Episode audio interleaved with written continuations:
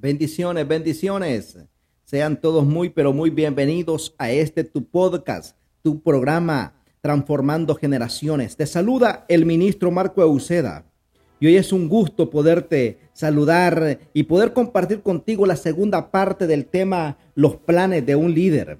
Continuaremos eh, estudiando la planificación que hizo Nehemías para alcanzar el éxito en la reconstrucción de los muros que estaban derrumbados y los logró reconstruir en 52 días. La Biblia dice en el libro de Jeremías capítulo 29 verso 11, porque yo sé los pensamientos que tengo acerca de vosotros, dice Jehová, pensamientos de paz y no de mal, para daros el fin que esperáis. Cuando un líder se enfrenta a un reto, lo primero que hace es orar. Después de planificar, sin un plan no hay manera para de saber cómo llegar donde hace falta llegar. Los grandes líderes como Nehemías son expertos planificadores. Como lo tenía todo bien pensado, Nehemías sabía con precisión lo que iba a necesitar cuando el rey le concedió audiencia. Esas fueron las cosas que él pidió. Necesitaba madera para levantar las vigas de las puertas de la ciudad, madera para los muros y madera para edificar su propia casa. Ten en cuenta que Nehemías no era constructor, nunca había edificado nada en toda su vida. Pero cuando surgió la oportunidad de presentarle sus necesidades al rey, le dijo con exactitud lo que él necesitaba, porque había estado haciendo planes. Los planes eh, eh, los planes ayudan a ser líderes eficaces. Es por ello que, ¿cómo supo Nehemías lo que necesitaba pedir? ¿Cómo supo que había un bosque real cerca de Jerusalén?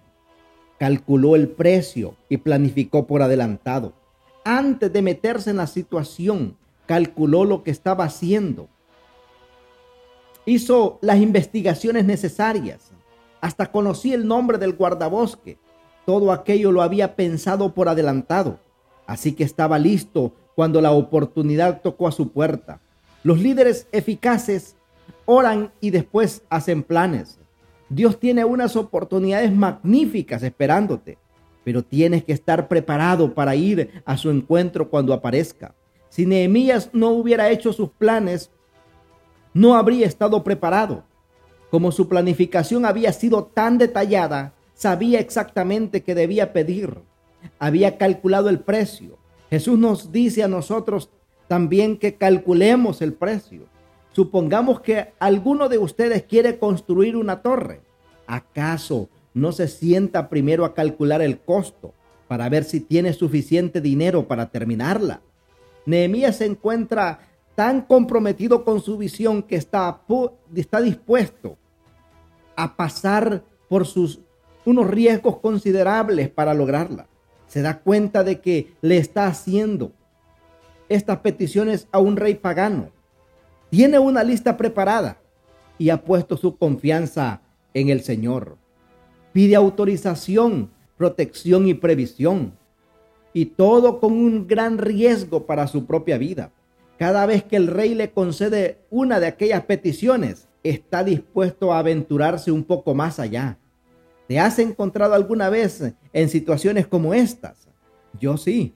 Cuando uno se da cuenta de que no lo han echado aún, sigue adelante y va empujando los límites. Quiere ver hasta dónde puede llegar. El liderazgo tiene sus riesgos. Los líderes están dispuestos a pedirle ayuda a otros. No tienen, dijo el Señor, porque no piden.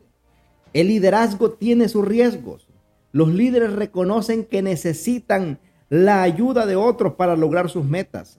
Necesitamos pedirle ayuda a Dios y necesitamos pedírsela a otros. Ningún líder puede realizar grandes tareas solo.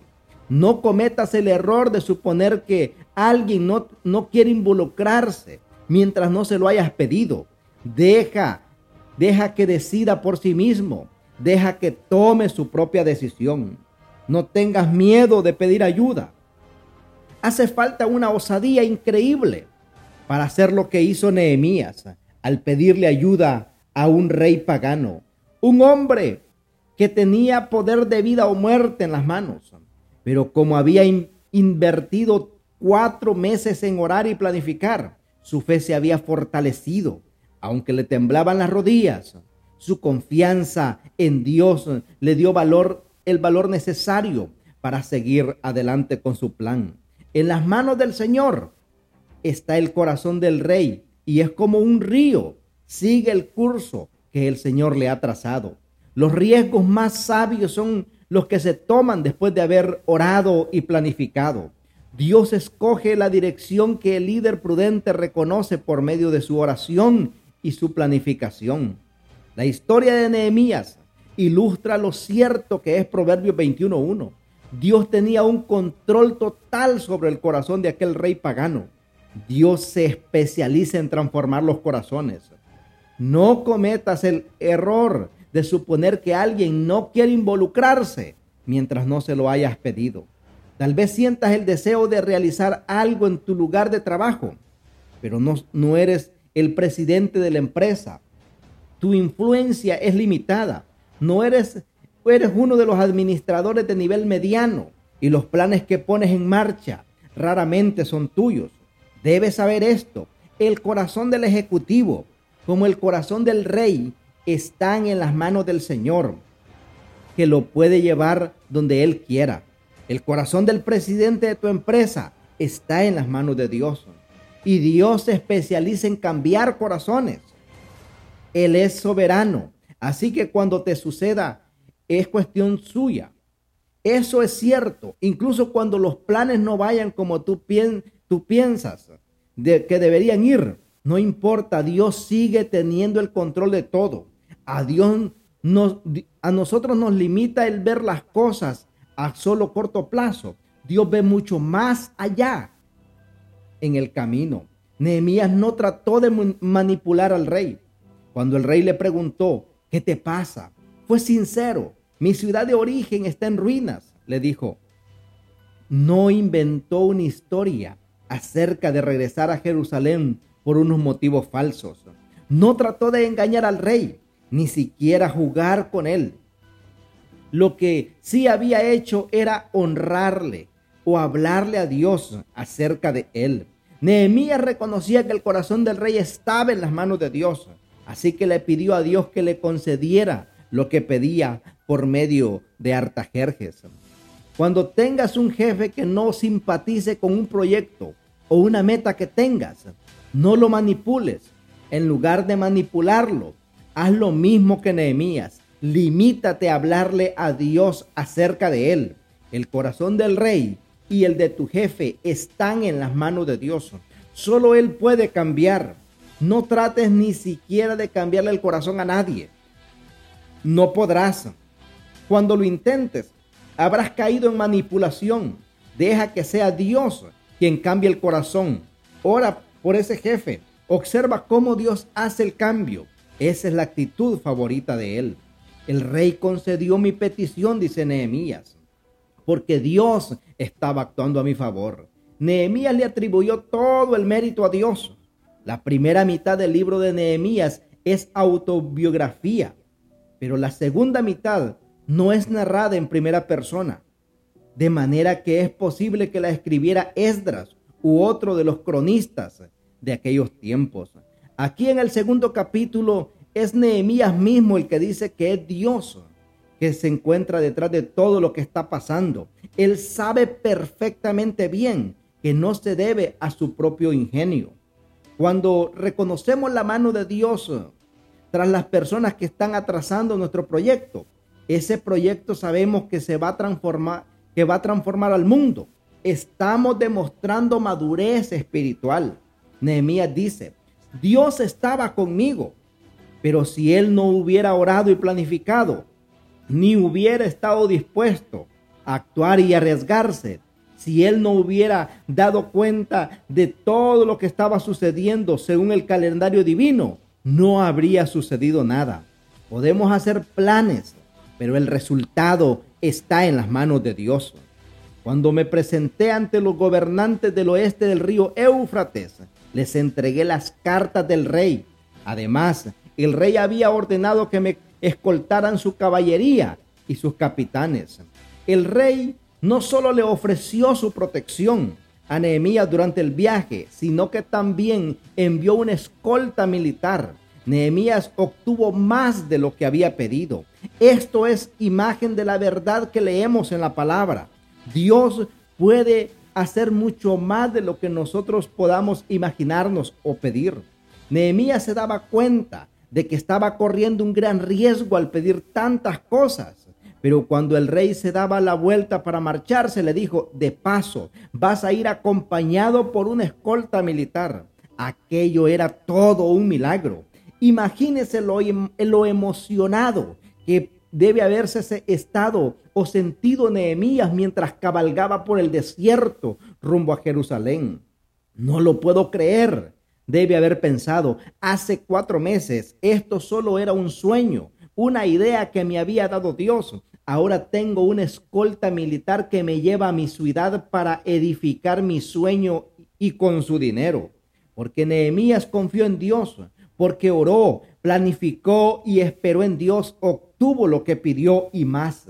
No hay nada que Dios no esté dispuesto a hacer por una persona que vea la visión que Él tiene. Cuando Dios encuentra a una persona que ve la visión de Él, le proporciona los recursos necesarios. Nehemías había oído la voz de Dios, estaba sensible ante Él, ante el corazón de Dios y dispuesto a dejarse usar por Él. Cuando Dios lo movió, comenzó a orar. Dios tradujo en visión la carga que sentía Nehemías por los demás. Así es como obra la oración perseverante. Convierte una carga en visión. No hay nada que Dios no esté dispuesto a hacer por una persona que vea la visión que Él tiene. El segundo capítulo de Nehemías es un hermoso ejemplo de la armonía que es posible cuando Dios y el hombre colaboran en el logro de cosas sobre la tierra.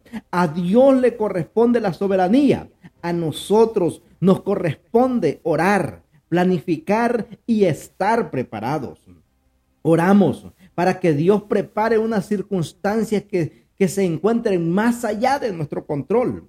Después hacemos planes para lo que sí podemos controlar.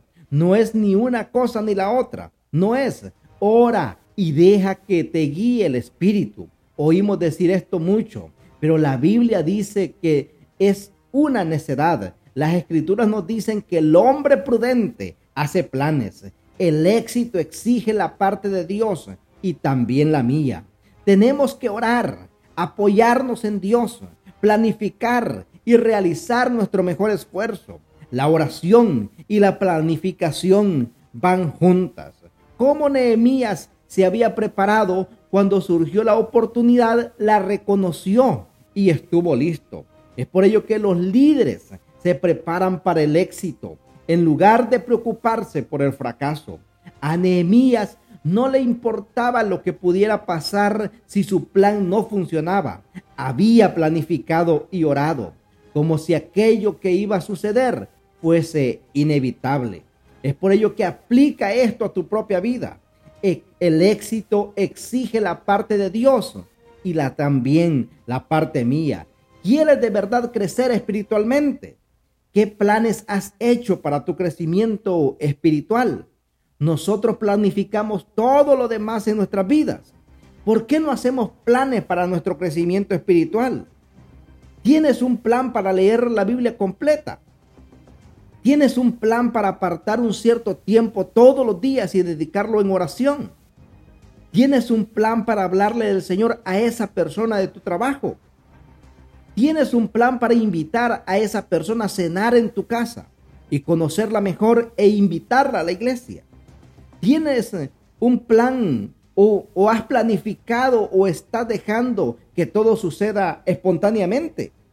Son muy pocas las cosas que suceden de forma espontánea.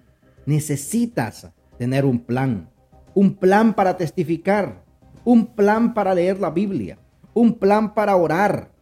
Es por ello que para que cualquiera de esas cosas sean efectivas y una constante en tu vida, lo que necesitas es un plan. ¿Cuáles son tus planes? ¿Son solo sueños que piensas y le pides a Dios que bendiga? ¿O son planes que proceden del Señor? ¿Cómo conoces la diferencia? Si tus planes proceden del Señor, van a ser lo suficientemente grandes para que Él quepa en ellos. Alguien dijo en una ocasión, no haga planes pequeños, porque esos planes no tienen el poder necesario para mover las almas de los hombres. Los pensamientos grandes atraen grandes pensadores. Los pensamientos pequeños atraen a pequeños pensadores. ¿Qué clase de pensador eres? Cualquiera que sean tus planes, hazlo lo suficientemente grandes para que puedan exhibir a Dios ante el mundo. Que tu vida le grite a todo el que vea. Dios es grande.